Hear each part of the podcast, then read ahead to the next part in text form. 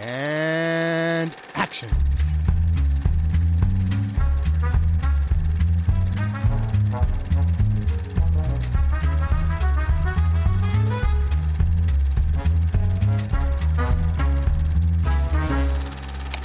I did every show. I did Bosom Buddies, I did Taxi, and they always said, play yourself, like I have a range. I, I don't have that big a range. This is the way I talk, this is the way I act. I'm not doing Shakespeare in the park anytime soon.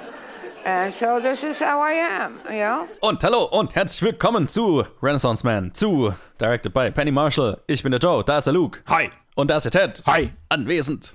Und ich bin Sergeant Joe und wir reden über Penny Marshalls. Fuck, wie viel, wie viel der Film ist es das? Sir, der fünfte Sir oder vierte, keine fünfte. Ahnung, fünfte. Habe ich Ihnen erlaubt, sich zu melden, Soldat? Äh, Solltest du nicht ja, ein unpassender Adman sein? stimmt. Tja. Joe, it's a me, Danny DeVito. I'm walking here. Ja, genau. Das, das ist Renaissance Man. Äh, Besprechung Ende. nee, wir Ja, reden über Penny let's Marshalls skip this fünften Film.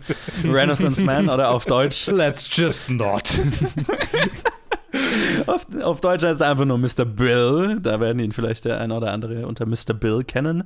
Und es spielen mit Danny DeVito, Gregory Hines, James Raymar, Ed Begley Jr., Lilo Brancato, Stacey Dash, Cardim Hardison, Richard D. Jones, Khalil Kane. Und es ist das Filmdebüt von Marky Mark, Mark Wahlberg. Heyo. Heyo. Und es handelt von einem Werbetyp, ein, ein Typ, der als, als, was ist er dann? Wer- Werbe? Er ist ein Madman, aber halt nur nicht, Ja, genau. nur nicht in New York, sondern unemployed. Genau, ein, ein, ein Werbemensch, der äh, keine, also der oder keine Aufträge mehr kriegt, der war ja selbstständig, weil er halt ein paar Sachen verkackt hat und dann aufs Arbeits, also sich arbeitslos melden muss und von der, vom, vom Arbeitsamt oder der, dem amerikanischen Äquivalent irgendwann einen Job angeboten bekommt, auf einer Army Base ein paar ungebildete Rekruten mit einer Grundbildung, Grund, äh, grundlegenden Bildung zu versehen. Vor allem halt, also sie sagen immer Basic Comprehension. Also sie sollen irgendwie gerade so lesen können und sich vielleicht einigermaßen ausdrücken können, so, Ja. ne, damit sie ja halbwegs verstehen, was mit ihnen passiert. I don't know. Was in der Welt passiert. Ja, genau.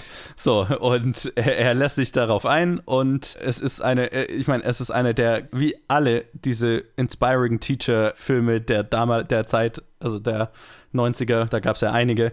Und da werden wir auch drüber reden, das ist definitiv ein, einer der abgeguckt, also ne, der aus diesem, oh, hier, äh, Dead Poet Society war erfolgreich, let's make more of those.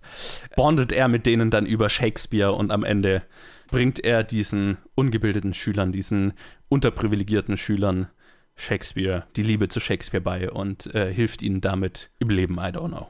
Und sie helfen natürlich auch ihm und alles dann sehr inspirierend und feel goody und bla.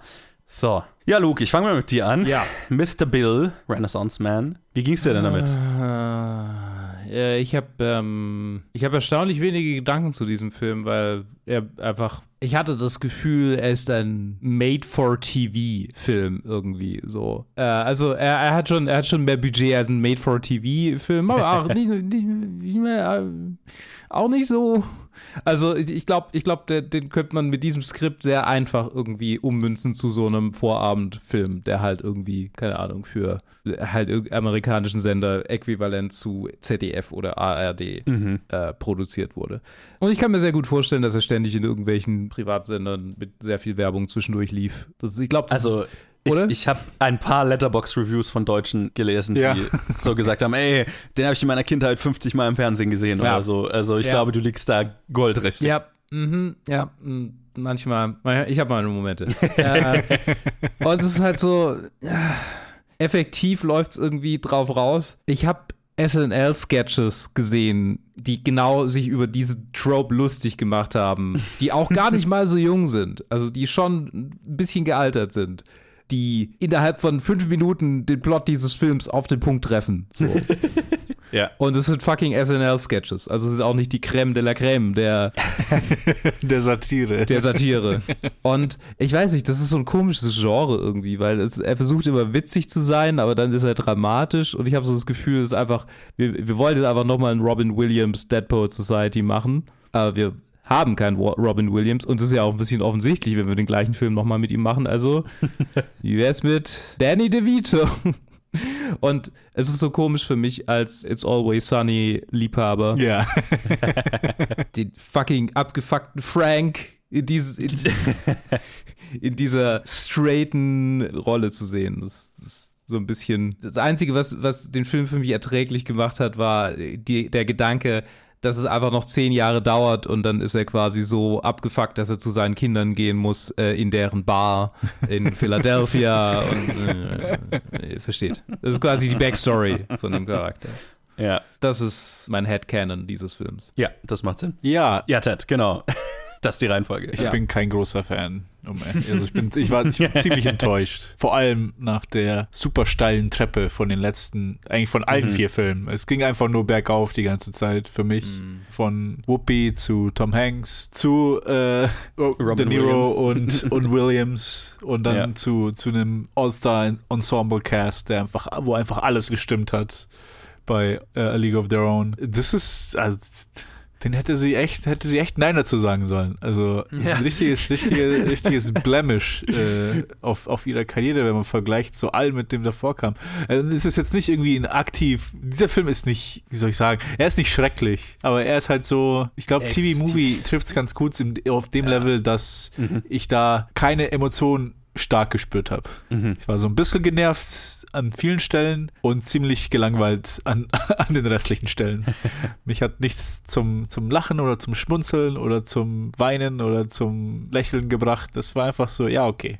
Here we are. Und ich habe nicht mal die, ich habe nicht mal die, die Verbindung zu Deadpool zur Zeit gezogen, sondern für mich waren das eher schon, Hm. ich habe sie nur mit den anderen Filmen, die schon alle mit dieser Qualität rauskamen, diese, oh ja, hier, I'm gonna teach those underprivileged kids, weil Deadpool Society Ja, ist ja. ja noch so, keine Ahnung. Ich habe den Film nicht gesehen, aber auf einem Internat oder so mit Ja, ja, ja. Nur- ja. Das sind jetzt nicht underprivileged. ja, Kids. ja, genau. Und Ja. halt, es ist eher diese, dieses Genre vom, vom Film, wo, ah ja, dieser weiße, ich glaube, da kenne ich einen von Hil Hilary Swank. So, white teacher helps black students realize their potential. Und dann, Mhm. und hier ist es so halber, halb sowas, nur dass es halt so einen harten, harten Turn zu Shakespeare hat, den ich überhaupt nicht erwartet habe. Ja, das ist. Und wo dann einfach, wo ich einfach ah, die ganze Zeit nur am, am Forehead ram, ram, ich weiß, ich, so ich weiß ich kann nicht- es ist schwer, es ist schwer. Also ich konnte, Und es, Äh, sorry, dass ich dich unterbreche, Ted, aber es ist genau wie der SNL-Sketch, in dem Lin-Manuel Miranda vor eine Klasse geht und sagt, ich will euch einen Rapper zeigen, der der OG-Rapper ist. Und sein Name ist William Shakespeare. ich liebe, Und dann rappt er To Be or Not To Be auf einen Beat. Und es ist... was ja wirklich in diesem Film passiert. Äh, passiert einfach in diesem Film. Oh Ja, Gott, ja. als ich, ich liebe eins von den Letterboxd Reviews ist. My name is Private Wahlberg and I'm here to say I'm ready to rap in a Shakespeare way. Nur ich, hätte, ich, hätte- ich, ich fände das Review noch besser, wenn er statt Private Wahlberg Marky Mark gesagt hätte, aber Äh, ist so spot on. Es ist also, das ist so dieses Level von, okay, hier ist nichts Besonderes. ja. Mhm. Dieser Film hat nichts Besonderes zu zeigen und er hat mich so extrem gelangweilt und dann diese, diese komische, seichte Atmosphäre von einem, man kann ihn schon Militärpropagandafilm nennen, wenn, man, wenn man so sein will. Aber weil es halt noch in den Mitte der 90er ist, wo halt fucking Friede, Freude, Eierkuchen in, in Ja, ja, Hollywood ja. war, ist es so, es hat fast schon so das Feeling von irgendwie Kindergartenkopf oder sowas mit Ja. Schwarzenegger. Es ist einfach so, ah ja, wir haben ja alle nur Spaß. Das ist War doch eigentlich, auch um dieselbe Im Endeffekt selbe ist Ecke doch so, eigentlich oder? super, super entspannt und cool und irgendwie charakterbildend, wenn wir alle zur Army gehen. ja. Mhm. Okay. Ja, Kindergartenkopf war vier Jahre davor. Also dasselbe, Oh Gott. selbes Feeling, selbe Ära. So, ja. Es fühlt sich halt so an, diese, dieses, dieses, diese, diese 90s-Leichtigkeit, die sie, Mhm. die halt diese Filme halt alle haben. Über gefühlt alle Genres und alle, alle Nee, Thematiken. die, die sie- 90er haben echt, da gibt es so eine ganze Reihe Filme, so bevor dann Matrix 99, ne, bevor das dann umswitcht, wo gibt es so eine ganze Reihe Filme, die sich alle so, end, was ja damals auch so der Begriff war, End of History. Ah, wir haben alle Probleme der Welt gelöst, ist alles gut. Mhm. Wird sich nichts mehr ändern, wird nie wieder irgendwas Schlechtes passieren. Ähm, ja, let's Hab mich let's auch gewundert, dass da fun. irgendwie kein Kommentar war von, ja, wir müssen ja sowieso nicht so viel lernen. der Kalte Krieg ist ja vorbei. Ist ja, ist Ja, genau. Ist ja alles vorbei. Aber ja, echt, ach, keine Ahnung, Mann. Also sehr enttäuscht. Sehr enttäuscht. Und ich habe mich auf den gefreut, weil ich mich auf Danny DeVito, weil ich mich auf Frank Hm. gefreut hatte. Er ist aber tatsächlich, finde ich, auch der beste Teil. Er ist der beste Teil vom Film, aber Ja. es ist ein sehr schlechter Film. Also, ja, in er meinen Augen. Ich, ich, fand ihn nicht, ich fand ihn nicht furchtbar, sagen wir es mal so. Aber ich war tatsächlich auch sehr, sehr mit einem Schulterzucken habe ich diesen Film beendet. Und ich glaube, das ist, was so mein, mein Blick auf ihn ist. Was auch, glaube ich, das unterstreicht, was du gesagt hast, Luke, mit dem, okay, es fühlt sich an wie so ein Fernsehfilm, wie so ein Samstagnachmittag ZDF kleines Fernsehspiel oder so. Die, Feel-Good-Story von dem Lehrer, der ein paar unterprivilegierte Schüler inspiriert und dann im Zuge dessen sein eigenes Leben wieder in, in Ordnung bringt. So. Haben wir alle schon 50.000 Mal gesehen und das hier ist halt einfach nur eine Version davon, der es dann noch so ein bisschen an Tiefe und Gespür für, für Selbstironie irgendwie fehlt, weil der halt schon die immer mal wieder so die Klischeekiste halt unironisch öffnet und ähm, Ja. sich nicht bewusst ist, dass er die Klischeekiste öffnet. Fairerweise, keine Ahnung, wie das zu der Zeit gesehen wurde, also ob, ob da, aber ich glaube, der kam, also das wurde schon auch in der Zeit als Klischees betrachtet. So, oh, dann bringt er den Shakespeare bei und dann bei ihrer härtesten Prüfung fangen sie dann alle an, Shakespeare, oder einer fängt dann an, eine Rede aus, aus Henry V, glaube ich, zu halten und dann sind sie alle wahnsinnig inspiriert und Danny DeVito steht im Regen und ist wahnsinnig proud auf seine, äh, proud auf seine Schüler, äh, stolz auf seine Schüler.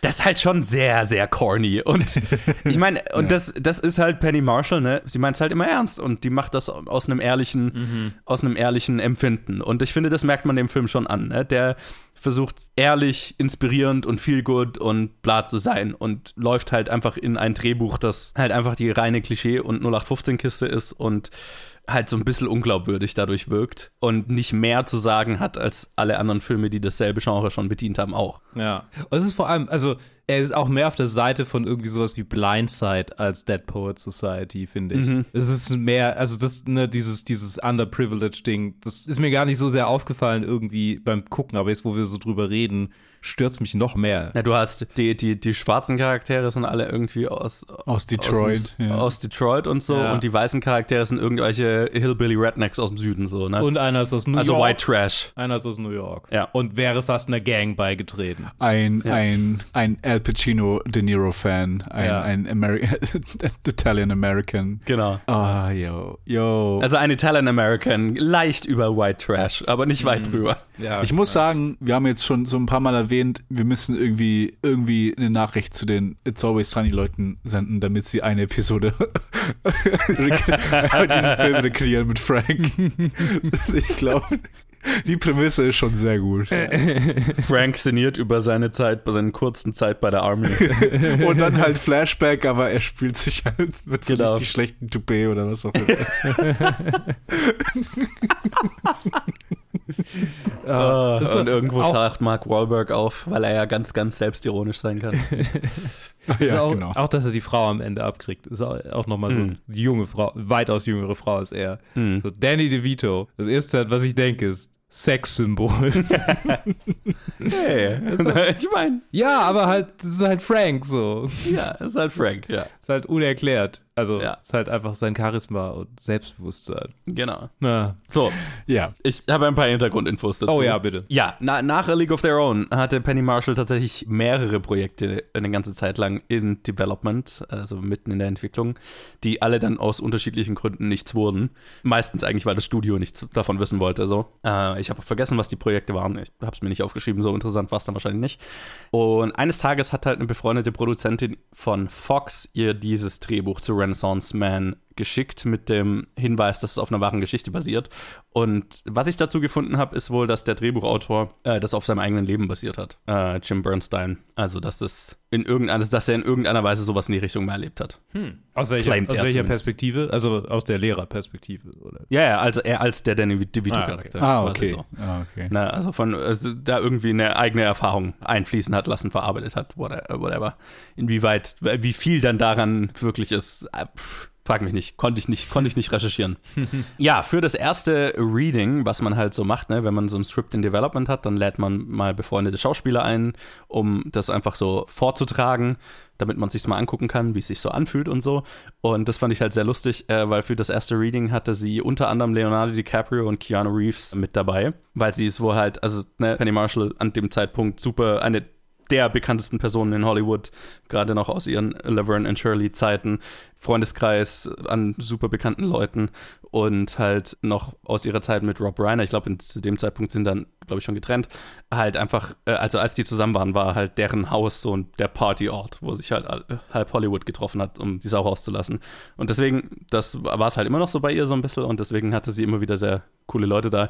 Äh, und DiCaprio und Keanu Reeves waren zum Beispiel wohl immer mal da und haben, sie hat dann die Leute halt zum Abendessen eingeladen und gegen das kostenlose Essen haben sie dann ein Skript für sie performt, das sie halt gerade in Arbeit hatte. Hm. Und es war eben auch DeVito dabei, Danny DeVito, und der hat sich dann gleich am selben Abend noch um die Hauptrolle beworben und hat sie logischerweise auch bekommen.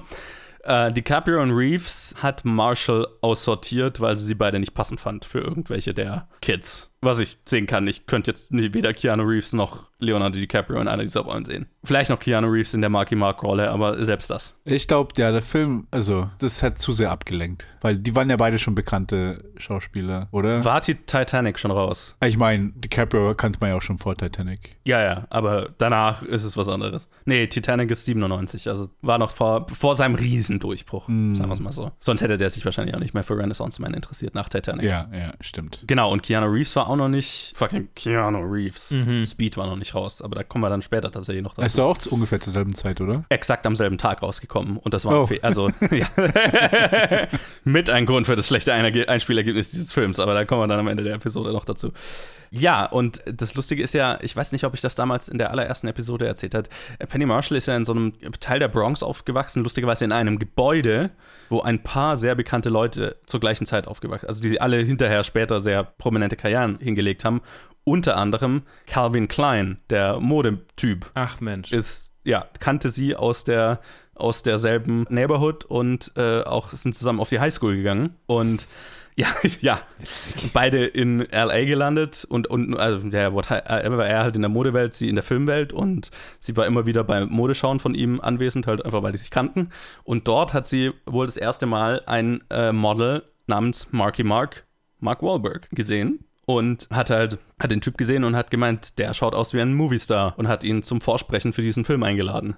Und Mark Wahlberg ist wohl zu dem Vorsprechen gekommen, ohne irgendwie Filmambitionen zu haben, sondern halt einfach nur, weil er Laverne kennenlernen wollte. Mm. Also weil er Penny Marshall kennenlernen wollte. So. Und hat sich auch das Drehbuch wohl nicht durchgelesen und hat, ne, wo er sie dann nach dem Drehbuch gefragt hat, ja, ja, das Drehbuch war gut, war gut. War interessant.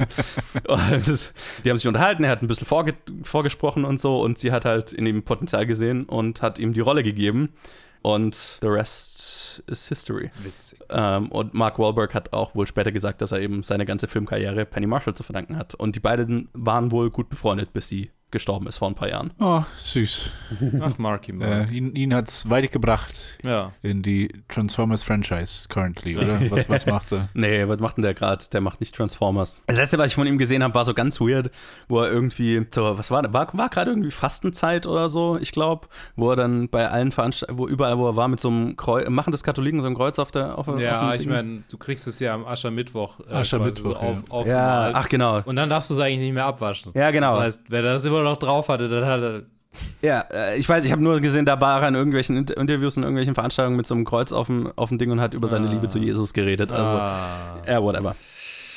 Uh, Gut für ihn, I guess. Christofaschismus, einfach immer Beste. ich meine, passt ja gut zu ihm. Ja, ja, ja. ja. Also, ja, whatever. Ja. Ich, ich, kann sehen, dass die beiden gut miteinander klargekommen sind, einfach weil äh, Mark Wahlberg ist ja nicht aus New York. Ich weiß gar nicht mehr, wo der ist. Ist der Chicago oder sowas? Aber halt auch so, so beide so ein bisschen Working Class, äh, mhm. Upstarts, bla bla bla. Ja. So ein bisschen, wir nehmen kein Blatt vom Mund. Ich bin mir nicht sicher, ob Penny Marshall jemanden, was war es, taub oder blind geschlagen hat, aber gut. Nein, definitiv nicht die Historie, die Marky Mark hat. Just saying. Und ich meine, er ist ja ganz offensichtlich aus, aus Boston. Deswegen Ah. hat er auch die Departed-Rolle gelandet. Ja, ist, right. ist ja richtig, ist ja richtig, ja. Als ob ich amerikanische Städte auseinanderhalten könnte. Ich glaube, sonst, sonst kriegt auch niemand anders diese Akzente hin. Also da muss Ja. halt aus der aus Der der ist ja auch Marky Mark. Also, ja, genau. Fucking Pancake. Kennt ihr das, äh, kennt ihr das Workout-Video von, von, äh, Von Marky Mark? Mark? Ja, John, ja, ja, kenn ich. Ja. John Tron hatte irgendwann mal ein Video dazu gemacht. Ich habe es mir Ja, nicht komplett angeguckt, aber irgendwie. Wer, wer sich ein bisschen anim, äh, amüsieren will, äh, die Karriere von Mark Wahlberg, bevor er ein Filmstar wurde, Marky Mark in the Funky Bunch, seine Workout-Videos, sein Model, also nicht um sich drüber lustig zu machen, er, war sehr erfolgreich damit, aber er, er fand es wohl auch nicht so geil und hat eben, ne, der hat Penny Marshall, hat immer gesagt, er hat es Penny Marshall zu verdanken, dass sie ihn aus Marky Mark und Calvin Kleiners und so weiter rausgeholt hat. Also, ich glaube, er war auch, auch glücklicher mit seiner Filmkarriere. Good for Ich him. meine, da darf man ja schön älter werden noch als Mann. Ja. Bei Ja. Models ist leider, die, sind, alle- die, sind, die bleiben alle jung. Ja, außer in Workout-Tapes. Ich glaube, Workout-Tapes kannst du immer machen. Wenn du fit bist, dann deine Zielgruppe Jane, sich. Jane Fonda heißt es auf jeden Fall, ja. Ja, oder, oder hier, äh, Ding von den Golden Girls äh, hat auch ein Workout-Tape. Yes, Workout-Tapes, das waren die Zeiten. Ja. Oh Mann. Das, Nicht, dass das ich sie einfach, erlebt hätte, Ich wollte also. gerade sagen, das das ist einfach auch, er hat immer noch Zukunft. Workout-Tapes. Ne, schon in, auf eine gewisse sterben. Art und Weise. Ja, das du, du, fucking auf Netflix ist doch gerade so eine ganze, ich weiß gar nicht, Nike-Kooperation oder so Ach, mit Mensch. Workout-Kram rausgekommen. Also, Stimmt, die ja, gibt's das ja immer gesehen. noch. Das habe ich gesehen, ja. Das ist halt nur äh, auf YouTube oder zahlst was dafür oder so. Also das gibt's natürlich noch. Es ist halt nur Ja. nicht mehr eine VHS-Kassette, die du irgendwo reinschiebst. Ja, ist halt, ja, ist nicht mehr so glamorous wie da. Ja. ich glaube, du kannst nicht mehr die Kohle verdienen, die Jane Fonda damals damit Ja. verdient hat. Aber also bei weitem nicht. Aber ich meine, du kannst ja nichts mehr so viel Kohle verdienen, außer im Leute ausbeuten. Ja. Das ist die, die altbekannte Methode. Die, Das ist auf jeden Fall eine alte die ist halt immer noch da, Methode. auch wenn alles Ja. andere wegfällt. Ja, Die funktioniert war immer. Ich meine, Evergreen, Evergreen. kannst auch Marvel-Filme machen oder so. Funktioniert Ja, stimmt, auch. ja, aber das geht auch. Da, da wolltest du dann VFX-Artist aus, ja, aber das ist eben. okay. Also ohne Ausbeut. Egal. Ähm, So, äh, mehr Trivia zu diesem Film. Oder Mehr Trivia zu diesem Film. Ja, ja, es gibt, es gibt eigentlich das meiste ist eigentlich so interessante Casting-Entscheidungen. Ähm, für die äh, Rolle, die letzte, letztlich Khalil Kane gespielt hat. Das ist der Typ, der dann verhaftet wird, glaube ich. Ja. Ja. ja. Ähm, ja, genau. Dafür wollte sie unbedingt Tupac Shakur haben und Ah, äh, hat ja. sich auch mit ihm getroffen. Und die beiden haben sich wohl auch verstanden, kannten sich auch schon so socially und so, ne, von Partys und so weiter. Und er hatte auch Bock, einen Film zu machen, aber er hatte, er wollte nicht einen Film machen, in dem er rappt. Er wollte quasi nicht rappen im Film. Good on him, würde ich sagen. Vor allem auch kein, kein Kinderrap. Das auch, das auch, aber es war wohl, also, ne, man, man kann sich jetzt über den Rap lustig machen in dem Film und generell Ja. so, oh, äh, underprivileged Kids, wir machen Shakespeare denen zugänglich, oder sie machen sich Shake- Shakespeare zugänglich, indem sie rappen, ist halt auch so ein Klischee. Also, möchte kotzen heutzutage, völlig klar. Äh, Damals war das noch nicht so ausgelutscht, aber er, hat wohl den Rap beanstandet. Der war aber wohl damals noch schlimmer und das fand ich sehr geil, weswegen ich nur noch mal empfehlen kann, die Penny Marshall Autobiografie im Hörbuch zu hören, weil sie sie ja selber liest, was dann doppelt lustig ist, weil sie dann so drüber redet, so, äh, natürlich hat er sich über den Rap beschwert, den hat irgendein so ein weißer New Yorker geschrieben. so, ich, ich weiß nicht, wie sie es gesagt hat.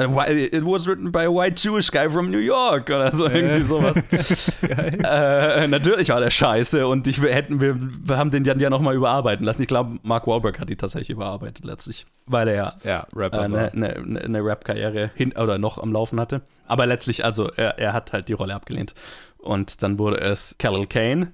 Und für den Drill Sergeant wollte sie wegen Rames, aber der hatte schon für Pulp Fiction zugesagt an dieser Stelle. Also eigentlich eine coole Zeit. So. Witzig. Mm, ja, Also, ja. die Anfang der 90er war so eine Zeit, wo ein paar interessante Filme rauskamen. So back to back to back. Und äh, das Lustigste fand ich eigentlich bei Danny DeVito. An dem Abend, wo er, wo er sich um die Rolle be- beworben hat und gleich sie bekommen hat, hat er ihr schon gesagt, hier, äh, sie soll gleich mal im Budget Geld für Holzkisten und Bretter mit einplanen, Äh. weil er ja so klein war oder ist sodass während dem Dreh immer wieder extra Erhöhungen für ihn gebaut werden mussten, damit er halt nicht völlig untergeht in einem, also mit demselben Shot wie andere, wie die anderen Schauspieler halt sein konnte, ohne dass es merkwürdig ist oder auffällt. Also, ne, da haben sie ihm entweder so Laufstege quasi gebaut oder halt einfach eine Kiste hingestellt, also wie das mit Tom Cruise ja auch immer noch, Ja. also immer wieder gemacht wird. Und wenn er im Klassenzimmer auf und ab geht zwischen den Schülern hin und her, dann sitzen die alle auf niedrigeren Stühlen, also sie sitzen fast auf dem Boden. Ich meine, Ja, da ist meine, es ist halt mehr so ein 1,40 groß oder so. Ja, Äh, ja. Das ist halt mehr so ein logistisches Problem als es bei Tom Cruise, wo ich behaupte, dass es auch ein bisschen so ein, also ich Ja. glaube, glaub, da ist es mehr so ein, okay, wir sehen ihn halt einfach tatsächlich nicht. Das ist so einfach. Der Ja, Shot genau, bei kann, Danny DeVito ist es kann nicht funktionieren. wir haben ein breites Bild. Da ist halt, wenn wir, wenn wir, keine Ahnung, Mark Wahlberg drin haben wollen und Danny DeVito, dann muss halt Danny DeVito höher oder Mark Wahlberg niedriger. Ist halt, wie es ist so, ne? Ja. Ich meine, Aber es ist ein stinknormales Problem. Also, das hast du im Ja. Film ja, ganz- ja ständig, wenn du halt immer große Höhenunterschiede hast zwischen Charakteren, die es nicht haben sollen, hast halt immer einen Laufsteg oder einer muss irgendwie geduckt gehen oder so. Ja, oder ja, ja, total, total. Also, es kommt sehr viel häufiger vor, als man denkt. Hm, ja. Einfach aus logistischen Gründen, gar nicht mal aus irgendwie Ästhetik oder whatever. Einfach muss halt einigermaßen aussehen im Bild. Ja, und was ich interessant fand noch, war, äh, dass Penny Marshall in einem Interview später gesagt hat, dass sie Shakespeare selber immer sehr einschüchternd fand, weil sie aus der Bronx kam, aus einer Gegend, wo Shakespeare nicht wirklich eine Rolle gespielt hat. Und sie wollte dann, was sie an dem Film tatsächlich gereizt hat, und deswegen meine ich, ne, die Corniness, also sie hat das aus ehrlichen Gründen gemacht, ne? sie wollte mit dem Film tatsächlich bewirken, das Shakespeare zugänglich zu machen für Leute, die es wie sie, die es halt nie zugänglich sich damit, die nie für einen Zugang hatten. Und halt so, dass Shakespeare auch noch immer aktuell sein kann. Und ich, ich habe das gelesen und habe mir so gedacht, ja, ich, ich kann das total sehen. Ich kann das auch wertschätzen. Aber ich finde, man merkt, dass es ein Film von einer gemacht ist, die selber mit Shakespeare nicht so viel anfangen kann. Oder halt ne, nicht so wirklich einen Zugang hat. Weil es fühlt sich nie so, es ist so immer noch Shakespeare von außen betrachtet, ne? Und die Sachen, die Danny DeVito mit denen über Shakespeare redet und so weiter, das sind halt so die, ja, okay, wenn ich jetzt irgendwie fünf beste Shakespeare-Monologe oder Ja. Szenen Ja. oder sowas google, dann hätte ich denselben Insight, ne? Da wird es nicht tiefer eingegangen. Das ist, so, das ist so eine Cliff Notes über Hamlet gelesen. Also, ah, okay, jetzt nehme ich da mir ein paar Zeilen und tue sie irgendwo rein und dann ah, okay, das ist, das ist die Symbolik, die wir hier in dem Stück hier haben. Ja, es ist sehr Sachen, die ich auch schon öfter gehört hatte. Also einfach nur so, so eine erste grobe Analyse von Hamlet. Was ja okay ist, der, der, der bringt es ja Idioten bei. ja. Aber, beziehungsweise halt Leute, Ja. die von der Army. ihm, ihm hingesetzt werden. So, hier. ja. Ich, ich, ich glaube, der Film, äh, der, der, der, der Moment, an dem der Film mich verloren hat, wenn es um diese, wenn es um, um die Analyse oder das Ernstnehmen von, von Literatur oder halt Stücken geht, war, als, als die Bibel zitiert wurde. und dargestellt wurde als, ah, even Shakespeare has his superiors. Wait, wann war das? Also halt Das irgendwie war- der, der, der, der, der? Schlaue, der, der irgendwie dann Crack Der, der hat. verhaftet wird. Der Ja. verhaftet Ah. wird, genau. Der zitiert dann Ähm, auf einmal die Bibel. Genau, der, der zitiert irgendwas und äh, Danny DeVitos Charakter sagt, oh, Shakespeare? Und er, no, the Bible. Even Shakespeare has its superiors. Ah, ja. Okay, ich, den habe ich, den hab ich sofort wieder verdrängt, den Moment. Ja, genau. Äh, da hatte ich einige, ja. ja, ja. Ich habe den ganzen letzten Monolog komplett vergessen, bis, bis du den erwähnt hattest, da Oh, im. Regen. Ich Ganz so, ehrlich, redest du bitte? ja. Ich bin transparent. An der Stelle hatte ich den Film dann auf anderthalbfacher Geschwindigkeit laufen. und Das hat es wieder sehr unterhaltsam gemacht. Das war sehr. Die Leute marschieren Ich zu habe sehen. zumindest den Respekt, sowas nicht zu machen, aber. Nee, es war, also an der Stelle war es dann einfach nur noch so, okay, ich weiß, Okay, worauf es rausläuft. Ich muss es nur, ja, wrap it up. Der Film geht zwei Stunden. Er hat kein Recht, zwei Stunden zu sein. Anderthalb hätten auch gereicht. Das ist mehr so. Ich würde sagen, ich habe ich, ich hab ihn ernst genug genommen, um ihn zu Ende anzuschauen. Das war wirklich. Hatte keine wahnsinnig gute Zeit mit dem Film, muss ich schon sagen. Äh, Ja, ja. Das ist was, was man in Gesellschaft angucken muss, wo man sich dann wenigstens noch ein bisschen drüber lustig machen kann. Hat, also, Ah, ja. so, so schlimm würde ich ihn, so schlimm sehe ich ihn gar nicht. Ich habe, ich finde den nicht so furchtbar, dass er, dass er wieder, also ne, dass er wieder Comedy-Charakter hat. Ich finde, der ist halt einfach nur. Das ist ja das, das, ist ja Eben, er ist ja auch noch langweilig. Also er ist nur langweilig. Ja, ja, genau. Also, ja, ja, ja. Das ist das ja. Schlimmste, Also, was ein Film sein kann. Total, total. Da, da stimme ich wieder zu. Aber das meine ich. Also, da bringt es, glaube ich, auch nicht, wenn. Also, ich Doch, hätte dann halt kann nicht man- mehr. Wir sehen die. Kompetenz, also er ist kompetent gemacht. Ist genau, also, genau. äh, Das ist, und deswegen, deswegen kreide ich das ja denen so an, weil ich sehe ja Leute, die es ja offensichtlich können, Mhm, alle, ja. die da sind, und dann, wird sich halt auf so ein Projekt entschieden, wo halt einfach genau. nie, also wo ich einfach keine Seele spüre. Auch nicht Ja. von Penny Marshall. Ich sehe so, ja, okay, das kann ich halt. Ja. Oder was auch immer. Ich sehe ich sehe da nicht irgendwie so ihr Investment drin. Naja, das ist halt, okay, das ist eine Feel-Good-Story und ich erzähle ganz gerne Feel-Good-Stories. Ja, Das ja, hat- sagt genau. sie aber auch so im, in ihrem Buch so, ne? Also sie Ja. hat einfach, ihr Interesse an der Story war, okay, das, da schicke ich Leute mit, mit einem Smile aus dem Kino und so und da- das, das mache ich halt gern, so, ne? War, das ist- war anscheinend so das Sentiment, was die Leute in den 90ern hatten. Also, ja, hey, just, just keep on smiling. Ja, genau, es reiht sich halt einfach ein in so eine ganze Riege ja. an solchen Filmen. Wobei fairerweise der Film natürlich auch damals schon nicht so gut ankam. Also das Mhm. ist jetzt nix, oh, das hinterher war das dann plötzlich, nee, nee, das war auch schon damals so, ja, okay, das ist jetzt einer von denen und halt nicht einer der besseren. Und ähm, ich stimme ja total, ich stimme total zu. Also ein kompetenter Missfire ist oft zum Anschauen zumindest schlimmer als ein einfach so ein Trashfire. Weil es Ja, halt Trash einfach- Also, The, The Room schaue ich mir eher an, als ich mit, Ja. als, dass ich mir diesen Film anschaue. Ja. Total, total. Also, ne, weil ich finde, man f- merkt an dem Film die ganze Zeit, okay, da, da ist theoretisch Potenzial so da. Ne? Also so die Geschichte von Danny DeVito, also ich meine erstmal Danny DeVito als Schauspieler ist halt einfach fantastisch und ich kann auch total sehen, einen Film mit Danny DeVito in einer inspirierenden Re Lehrerrolle, die halt ein bisschen nicht so corny geschrieben ist und nicht so, wo er halt noch so ein bisschen mehr seine Comedy-Chops spielen lassen kann zum Beispiel, ne? Oder auch eine ein bisschen noch traurigere Sicht Mhm. auf das Ganze. Weil ich, kann, ich kann mich erinnern an einen Film mit dem Wiener Dog, Ah, wo, ein, ja. wo ein Professor spielt, der halt einfach, der auch, ich glaube, seinen Job verliert oder so und dann halt diesen kleinen Wiener Dog findet. Mhm. Und das ist so das einzig Gute in seinem Leben, weil das restliche Segment ist so super depressive. Oh boy. super deprimierend. Und das war, äh, das war mega gut. Und deswegen, keine Ahnung, das ist halt dieses.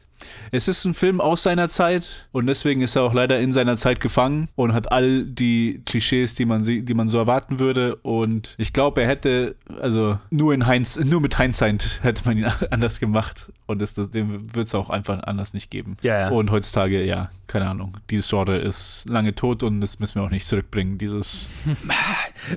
Ich, ich überlege gerade, ich garantiere, es gibt irgendwo in letzter Zeit einen Film, der sowas ähnliches gemacht hat, der gut ist. Ja. Garantiert. Auf Netflix vielleicht oder so. Nein, nein, ich meine, ich, ich, ich müsste jetzt nachschauen, aber warte, ich, ich schaue jetzt kurz nach. Inspiring Teacher Movies. Weil das ist halt so ein universelles Ding. Das funktioniert garantiert immer wieder. Hm. Aber ich habe so das Gefühl, ich habe nichts mehr seit den 2000ern gesehen. Aber ja, könnt, könnte School sein, of dass Rock. vielleicht noch. 2003. Ja, okay, ja. Aber die sind auch nicht an. Äh, ja, okay, aber ja, gut. Inspiring Teacher, alles klar. Das ist das Genre, verstehe. Naja, also so hätte ich das jetzt äh, definiert. Ich meine, Ja. Goodwill Hunting, also Goodwill Hunting würde ich auch so ein bisschen in diese Nee, Richtung für mich einsetzen. ist, also ich bin nicht, ich sehe diesen Film viel spezieller im White Teacher und Underprivileged. Ja, klar, klar, Also klar. diese, diese Kombi. Da, da gibt es eine Handvoll Filme, die ich, die ich dazu kenne oder mal gesehen habe, die mir jetzt aber auch nicht, also wo ich jetzt auch die, die Namen nicht weiß. Aber ja, dieses, dieses ganz spezielle Genre von ja. Jetzt geht halt, jetzt ist, hier ist halt nicht in der, in der ärmsten Ecke der Bronx, hier ist halt in dem Army Recruitment Center. Oh boy, ja, da gibt es viele. Precious 2009, den habe ich nicht gesehen. Oh ja, stimmt. Aquila and the Bee, da erinnere ich mich, dass der rauskam. Ja, genau, 2006. Precious. War das nicht dieser unglaublich, ah ja, das, der, der war. Der- der war, einfach Misery der ätzend. Porn. Der war richtig ätzend. Ja. Echt? Den habe ich auch nicht gesehen. Ich weiß nur, dass Leute über ihn Der geredet zwei, haben. Ja. da, dafür hat ja Monique gewonnen, glaube ich, einen Oscar, oder? Ich weiß nicht. Ja, Auf jeden Fall sein. zwei sehr starke Performances da drin. Ja, aber Misery Porn hoch 10. Also es ist, es, der ist so, so ein fetischisierender Look und es ist, es ist echt, also nicht zu empfehlen. Ja, so als au- auf allen Listen sind so die letzten, die ich finde, so aus den 2010ern, frühe 2010er. Ah, okay. Also ja, scheint tatsächlich so die letzten zehn Jahre tot gewesen zu sein. Ich meine, das wäre ja auch, also tatsächlich, ich glaube heute eher so, kannst du das, glaube ich, nicht unironisch machen. Oder aber was ja heute, glaube ich, so der Ansatz viel mehr wäre, wäre das, was du jetzt gerade mit Wiener Dog beschrieben hast. Ne? Mhm. Also entweder du machst es wirklich ein fucking ernstes Drama, so, ne? Auch ohne Feel-Good-Ending oder sowas. Genau, dass es nicht irgendwie sich in Wohlgefallen auflöst, wir haben alle was gelernt und alle unsere Leben haben sich irgendwie bereichert, sondern nee, am Ende äh, irgendjemand findet da keinen Ausweg aus irgendwas oder so, ne? Also du machst die ernste Variante oder du machst die super augenzwinkernde Variante, wo du das ganze Genre so ein bisschen auf den Arm nimmst, ne? Ja, so eine Not, not Another Teenage Movie. Ja. ja. So, ein- so ein Ding. Muss gar nicht mal so komplett spoof sein, sondern halt einfach eine witzige Variante. Mhm. Also Ja, ne, School ja. of Rocket halt natürlich. Äh, Das, das, ja ja, auch das ist ja so- quasi die witzige mu musikalische Variante der, Genau, ja. dieser Sachen, ja. Je mehr ich drüber nachdenke, will ich so eine It's Always Sunny Version von dieser Geschichte sehen. Das, Ich, ich würde die eine Version von dieser Geschichte, die super abgefuckt das ist. wäre das wär ein Perfect Storm. Einfach, ich würde es mir anschauen. Ich glaube, es wäre geil. Lass es schreiben. lass, lass, lass eine Episode dahin schicken. Lass pitchen, lass es pitchen. Doch, ich, ja, gibt doch bestimmt in Deutschland ist doch irgendeiner rausgekommen Ja, in letzter Zeit. Film Das, das klingt so was, als wäre das im deutschen Film noch völlig am, äh, gut am Leben. Es gibt ja wahrscheinlich zehn Doch, ZDF-Vorabendfilm-Episoden. das Lehrerzimmer war doch ein Film vor, vor ein paar, also vor kurzem kam doch einer raus, vielleicht gefällt der, fällt der in die Richtung. Fuck You Goethe, äh, fällt Ja, der in die right. Richtung? Weil ich habe ich hab die nicht gesehen. 100 Prozent fällt der in die Natürlich. Ja, Richtung. ja, ja. 100 Prozent Alle und der ist davon. aktueller. Alle Ja. davon. Da ist noch einer rausgekommen, wo wir schon gepodcastet haben. Also ja, also 100 Prozent fällt das in die Richtung. Ist ja immer so, der deutsche Film ist ja 10, 10 Zehn 15 Jahre, Jahre hinterher, 10 bis ja. 20 Jahre hinterher. Also natürlich sind die hier noch aktiv. Klar. Klar, daran habe ich gedacht. Deutschland sind die aktiv. Deswegen fühlt es sich noch so recent an. Ja. So, wo ist unser Film, wo einer zur Bundeswehr geht und den underprivileged Bundeswehrrekruten was Oh beibringt? Jetzt. 2023. Er Ja, fängt genau. an wie kein Bund fürs Leben und dann kommt der deutsche Danny DeVito und bringt ihn. Wer wäre der deutsche Danny DeVito? Ja, genau. Wer wäre der deutsche Danny DeVito? Ah, eine gute Bastian Frage. Pastewka. Ja, ja, ist nicht falsch. Geht schon ein bisschen in die Richtung, oder? Und Bastian Pastewka hat halt mehr so dieses Streber-Ding und Danny DeVito Stimmt, ist ja. halt. Nee, Mann, der ist, der ist komplett der eigen. Da gibt es Ja, ja, kein, keine deutsche niemand. Version von ihm. Ich Fair, finde, ich, find, ich, ich, ich krieg, ich, wenn, Beziehungsweise wenn mir- deutsche, deutsche Komik ist nicht, ist nicht ehrlich und edgy genug, Das um, stimmt. dam- damit Das- wir einen ja. Charakter hätten, der, der, dem, der ihm ähnelt. Das, Das ist es, glaube ich, eher. Also, ich, ich sage auch nicht, dass die deutsche Version davon nicht we weniger schlimm, also wahrscheinlich schlimmer und cornier und so weiter ist. ja, ja. Also, Nee, das ist ja mehr so, das ist ja auch mehr so ein Meme. Das ist so quasi die absolut Ja. abgefuckt schlechtere Variante davon. ja. Oh boy. Mich juckt es trotzdem in den Fingern, den zu schreiben. So. Einfach nur, um zu sehen, ob es funktioniert. Was ist dann die deutsche, die, das deutsche Äquivalent zu Hillbilly, Bronx und Detroit? Naja, aus irgendeinem Plattenbau in, in Berlin Dresden. irgendwo, irgendjemand oder Dresden. Aus dem Kommt drauf an. Also Hillbilly, Hillbilly ist, ist Ostdeutsch, also ist hier so Dresden. Ja, oder, oder so Äh, äh, Sachsen, bayerisches, Neu- Hinter bayerisches Hinterland oder so. Ja, genau, sowas. Oh, ja, ja, ja, ja. Das ist ein richtiger bayerischer Also, Bauer. Genau, bayerisches Hinterland, irgendjemand super religiöses, Genau. natürlich. Ja, kannst du. Detroit, Detroit ist, ist Berlin, genau, hast du Mhm. gesagt. Was mit dem New Yorker? Na, Auch das wäre wahrscheinlich eher der Berliner. Das wäre der so, Berliner, Ne? ja. Und der, Das wäre der Der Berliner. dann auch so Berliner Schnauze redet und sowas. Ja. und ja. Detroit ist dann so, keine Ahnung. Frankfurt Bahnhof. Ich wollte gerade sagen, Hartes Deutschland. Oh. Äh, Ja. es Ja. kristallisiert sich heraus. es kristallisiert sich heraus. Ei, ei, Das Penny eigentlich, Marshall Remake. eigentlich. Hier, hier Konstantin-Film. Wir schreiben Das- euch. Äh, So ist es. Das, ist- das wäre eigentlich die Challenge an mich äh, oder an uns. Eigentlich müsste man unir also ne, wir wissen, dass das scheiße ist, aber wir schreiben eine Version und, und versuchen die unironisch zu verkaufen und schauen, ob es uns jemand einfach abkauft, weil es natürlich, weil ich bin mir sicher, wir würden das verkauft kriegen. Die Frage ist, macht es uns glücklich? Macht Geld glücklich? In manchen Fällen manchmal Ja. schon, würde ich sagen. Manchmal schon, aber keine Ahnung. Das ist, das ist schon eine, eine persönlich-moralische Frage irgendwie. Genau. Die Frage ist dann, Würde lässt du alles dich dann für Geld tun. Genau, lässt du dich dann irgendwie fangen in so einem Cycle of, dann kommt, äh, kommen die und wollen nochmal so ein, Oh. lässt du dich dann einkaufen für die, für die nächsten zehn Jahre, um lauter so einfach so Ja, ja, Scheiße weil, weil die deutsche Version darf ja auch nicht Hamlet sein, sondern es muss ja dann Faust sein. ja, Oder Goethe. Nee, ich meine, die haben es ja mit Goethe, die, fuck you, Goethe ist das halt einfach. Ah, ja, hat's ja schon, ja. Und ja. zehn Jahre Ah. später, Ich hab's nicht gesehen, deswegen weiß ich nicht, was ich. Zehn Jahre Ja, später hängen ja. wir besoffen auf der Berlinale rum und wenn jemand fragt, was, was unser, was unser, was wir gerade so machen, dann müssen wir irgendwie überspielen, dass wir gerade ständig auf Baumarkteröffnungen auftreten. Und unser Leben hassen. Ist halt echt so, wir würden wahrscheinlich irgendwie drei deutsche Filmpreise gewinnen und so weiter und äh, würden die, diese ganz hässliche Seite der deutschen Filmindustrie kennenlernen und, und uns und innerlich tot sein. Ui, ui, ui. Ui, ui weh. Ja. Penny Marshall. Gibt es irgendeine, das, das habe ich noch gar nicht gefragt, gibt es irgendeine Szene, also jetzt mal, ne, wir haben gesagt, es gibt eigentlich wenig an diesem Film, das jetzt irgendwie in Erinnerung bleibt oder was jetzt so Standouts ist. Gibt es denn irgendwas, für, für, was für euch funktioniert hat? Irgendwas, an was ihr euch positiv erinnert? Irgendein Moment, eine Szene oder so, ein Charakter, was für euch gut funktioniert hat? Ähm, warte, die mit den hellen Augen, Oh ja, sie ist super. weil sie helle Augen hat. Und irgendwie. Stacey Dash. Ja, sie, hat- sie hat ein gutes, sie hatte, sie hatte tatsächlich irgendwie, ihr habe ich es am ehesten noch abgekauft. Äh, t- Tatsächlich, die, also ma, ma, mh, es gab so ein paar, denen ich so ein bisschen abgekauft habe, die, die wenigstens, deren Performance mich so ein bisschen über das Skript hinweg getröstet hat, wo ich das Gefühl hatte, Ja. so, ja, okay, alles klar. Ihr seid schon ein bisschen plakativ, wie alles hier. Aber ihr, vers ihr versucht wenigstens. Und Danny DeVito auch. Also ich meine, die, die Ja, Performance total. ist nicht schlecht. Also es ist wirklich das Skript 100 Prozent. Also ja. Ja, weiß nicht. Ich habe vorhin auch nachgeschaut, weil ich wollte unbedingt, ich habe bei, bei, Sta bei Stacey Dash auf IMDb nachgeschaut, weil die kennt man ja natürlich aus, aus Clueless. Und dann Ich war ich dachte- überrascht, wie, wie nah diese Filme aneinander sind mit der Bewertung. Beziehungsweise ich weiß, 6,9 für Clueless und 6,2 für Renaissance Man. Ist schon. Ja, ich habe Clueless nie gesehen, gar nicht, aber der hat ja absoluten Kultstatus. Und ich finde, den, den verdient er auch. Es ist ein sehr. Mhm. Aber es ist auch so ein Film aus seiner Zeit, aus seiner, aus der gleichen Zeit, 1995. Also ein Jahr später. total. Ja. Uh, der junge Paul Rudd. Ich habe keine Ahnung von diesem Film, aber ich glaube, ich will ihn angucken. ich, ich, hab, ich weiß gar nicht, entweder ich habe ihn im Regal stehen oder der ist einfach schon jahrelang auf meiner Watchlist, weil ich ihn mal sehen will. Der macht schon Spaß. Aber ja, nee, mir fällt jetzt, ich, mir tut, ich tue mir schwer, mir was. Äh, ich fand, ich fand es ganz süß, seine Beziehung zu seiner Tochter. Vor allem, Mhm. als er sich dann entscheidet, quasi, ah, ich muss ihr ihren Trip ihr schenken und dann gleich das Mhm. Teleskop dazu und dann so. Das fand ich ganz schön. Ja, das war goldig, ja. Aber ja, alles andere nicht so wirklich. Ich war sehr überrascht, dass sie ihm noch eine 15 Sekunden Romance gegeben haben. Einfach dieses, okay. Die- Das kam aus dem Nichts. Absolut. Mhm. Oh Gott. Als sie auf den Mund geküsst hat, war so, wow, wow, wow. What is happening? äh, Ihr kennt euch doch gar nicht. should I call the cops? Is that, was, that, was that assault? I don't know.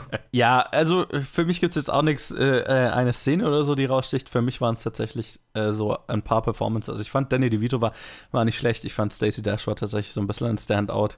Ich fand auch die generell jetzt die, die Truppe an Kids, die er da unterrichtet, nicht schlecht. Nee, nee, überhaupt nicht. Ich fand, Generell hatte ich das. Gefühl, genau, generell hatte ich mehr das Gefühl, dass alle Schauspieler hier gegen ein, halt ein, ein sehr flaches Drehbuch anzukämpfen haben. Und manche schaffen da mehr rauszuholen als andere. Also Danny DeVito und Stacey Dash zum Beispiel, finde ich, äh, kommen da ganz, ganz ungeschoren dabei weg.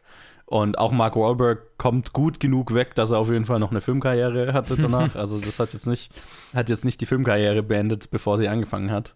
Aber keiner kommt da jetzt mit einer Glanzleistung raus, weil das Drehbuch das gar nicht hergibt. Ja. Also das war mehr so das Gefühl, das ich hatte. Und dann gab es halt natürlich so kleine Momente, Charakterinteraktion oder so. Jetzt nichts, was ich jetzt wiederholen könnte, aber es, es ist jetzt nicht so, dass ich nie gelacht habe. War jetzt auch nicht so viel. wir leider schon. Ich glaube, das, ich glaub, das, ist- ich glaub, das ist noch halt dieser Punkt, der, wo es halt bei mir halt noch ein guter Stück negativer wurde, weil Ja, der Humor halt für mich auch nicht getroffen hat. Und dann war es so, okay, ja. Keine Ahnung. Ich habe nichts gefühlt. Nichts. ja. Und ja. es hat mich so irritiert. Neben dem ganzen Military-Setting und dem Hamlet-Rap. So, ja. Ja. So, so zwischen. Ja, das, das Militärsetting ist tatsächlich so ein bisschen merkwürdig. Einfach, ne, du merkst so, der Film ist vor 2001 entstanden. Ne? Das ist so nicht, das ist noch nicht 9-11. Also diese, die, als sie den Film gemacht haben, sind noch nicht 9-11 und äh, Irakkrieg tainted so, ne? Boah, Ja, ja. ja, das Post 9-11. Uff. Uh, Ja, aber ich meine, du gehst weniger als zehn Jahre später und du hast irgendwie Hurt Locker und Ja. Black Hawk Ja. Down und Absolut. das, das, Das ist unterschiedliche Welten einfach. Ja, das ist ja. so, ihr hattet in der Zeit, ja, ja, wir machen hier lustige Komödien mit, äh, auf der Ar Ar Army Base und so. Ah, die Rekruten, na, die sind doch alle wacky Bunch. Funny. ja. das ist genauso, als ob sie heutzutage ein Police Academy machen würden. Ja, oh boy, mit den genau selben daran habe ich gerade gedacht. Ja. ja. Das wäre das wär genau das gleiche Disconnect. Oh Gott. das, das, das geht nicht. Oh Gott. Das geht nicht mehr. Ja. Beziehungsweise. Beziehungsweise es wäre ein sehr anderer Film. Ja, ja. Ui. Das wäre entweder eine sehr schwarze Komödie oder ein zutiefst abgefuckter Oh, ich Film. könnte mir vorstellen, das als Teil der, der Purge-Saga. Fuck Okay, ja, ja. Holy shit. Noch eine Filmidee, die ich habe. Das ist eine gute Idee, Mann. Boah, das ist eine geile Idee. So irgendwie, du hast so, es gibt doch so richtig übles Cop-Training in den USA, wo so, also es nennt sich ja irgendwie Warrior-Training, ne? Ja. wo so Cops so, okay, ihr seid die Krieger auf der Straße, alles ist eine Bedrohung, ne? was dann so, so äh, Vorfällen führt, dass die immer mitgezogen hat, gleich die Waffe ziehen und alles abknallen und Ja, so. gerade bauen die ja eine Cop City. Ja, ja, ja, genau, Ja. das auch. Du hast so eine Polizeieinheit, die gerade dieses Training durchlaufen ist und dann so, wow, jetzt ist gleich Purge-Nacht, jetzt müssen wir das auch irgendwie anwenden. Komm, wir gehen jetzt raus und purgen und schauen gleich, was wir, was wir gelernt haben. Und dann verbringst du den Rest der Nacht damit, wie die alle der Reihe nach umgelegt werden. Weil sie keine Ahnung haben. Ja, Ja. Hört sich genial an. So Also in, nach, quasi- nach einer Woche Training. genau. Ja, die haben ja nicht mehr. ja, Police Academy, The Purge und der erste Akt von äh, ähm, Im Westen nichts Neues. Ja, genau. Alle so, wow, geil, wir gehen jetzt endlich äh, äh, die, auf die Straßen, so wie in Westen nichts Neues, ja, in den Krieg. Und dann ist eine Horrorschau. Nur wir finden es ganz lustig, dass die sterben. Ja. Fuck, den will ich auch Alter, schreiben. Wir haben Alter, gute der- Ideen der- entwickelt der in dieser Episode. Ich merke, wir sollten häufiger langweilige Filme ähm, angucken, die bringen uns dazu, gute Ideen zu entwickeln. Ja, ja, ja. Ich, aber warte mal, diese, diese Cop-Geschichte, ich muss die mal gerade in meinen Film, ich habe ja so, eine, so ein Dokument, wo ich nur Filmideen habe, die ist tatsächlich gut genug, die muss ich mir mal kurz aufschreiben. Ja, wenn, Was, du willst keinen Privilege Inspiration Teacher? strikes, muss man bereit sein. ja. Aber die Frage ist, welchen Dialekt spricht denn der Privilege Teacher? Ist es dann ein Schwabe? Weil es wäre schon sehr lustig. so ein Sturgeter. Late, wenn er beim Daimler schaffen will. Dann müsste er aber ordentlich schaffen. Nee, nee, nee, nee, nee. Das ist so ein äh, Stuttgarter, der, da, bei, der beim Daimler gefeuert wird und deswegen down on his luck ist. Ja, ja, genau. Aber der halt trotzdem immer, immer so tut, als wäre es noch. Ah ja, genau, genau. Ja, Der war ja beim Daimler. Ich stand mal beim Daimler am Band. Na jawohl, da habe ich angefangen. Maschinenschlosser habe ich gelernt dabei.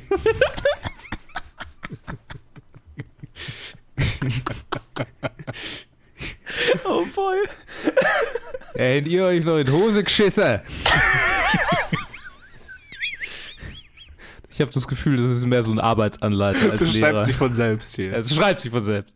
Ich muss einfach nur meine, meine, meine Erfahrung bei der Schullaufbahn und vielleicht noch ein Interview mit meinem Bruder führen. Und dann, dann habe ich, haben wir es in the bag. Und dann können wir es auf jeden Fall an den SWR verkaufen. Absolut können wir das an die verkaufen. Ah, Heimsen wir noch eine Förderung vom, was das die auch immer die Filmstiftung Baden-Württemberg ist und dann machen wir den Scheiß für eine Mille und dann die Äffle und Pferdle Stiftung.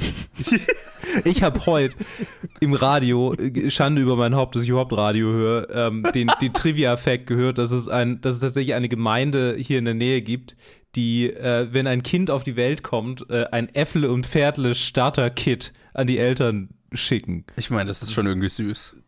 Ich weiß nicht, ich habe ich hab laut "Ah" gemacht, als ich das gehört. Ich weiß Ich fand das, ich fand Äffle Pärtle gut als Kind. Ich Ja. habe das seitdem auch nicht mehr angeguckt, aber ich weiß nicht. wahrscheinlich ist es furchtbar. Ich weiß. Wie jegliche Lokal- und Dialekthumor meistens furchtbar ist. Ja, Sag ich bloß. würde sogar sagen, immer. Für, für, alle, für alle Nicht-Schwaben, Äffle und Pferdle ist es so, ein, so eine Comic-Reihe, die, oder was war das, hauptsächlich Comics oder so Cartoons, whatever? Ja, es kam irgendwie im, im Fernsehen auch so. Also Ja. es war immer so zwischenrein gesneakt in irgendwelchen Sendungen. Also Ja. wie die Mainzelmännchen im ZDF halt. Genau, ja, so, so ein Affe und ein Pferd und die machen halt sehr schwäbische, damals fand ich lustige Dinge. Ja. Ich weiß, dass meine badische Verwandtschaft die sehr lustig findet, aber auch nur, weil sie sich über die Schwaben lustig machen. Ja, genau, ich wollte gerade sagen, die schauen das ironisch. Ja, ja, die schauen das ironisch. Die, die haben mir das auch immer so geschickt. So, haha, guck mal hier, Seid ihr nicht blöd? wie ihr, wie ihr Schwaben. oh. äh, Okay. Ja, Ähm, so ist das. so. Äh, das ist ja der Top 250 Episode plötzlich geworden hier. So, einmal nochmal kurz zurück Sorry. auf den Film. Alles gut. Der Film ist nicht interessant genug, dass man nur darüber reden kann. Alles That's gut. true. Wir haben eine gute Filmidee entwickelt, die ich schreiben will. Vielleicht noch kurz zum, zum Ende.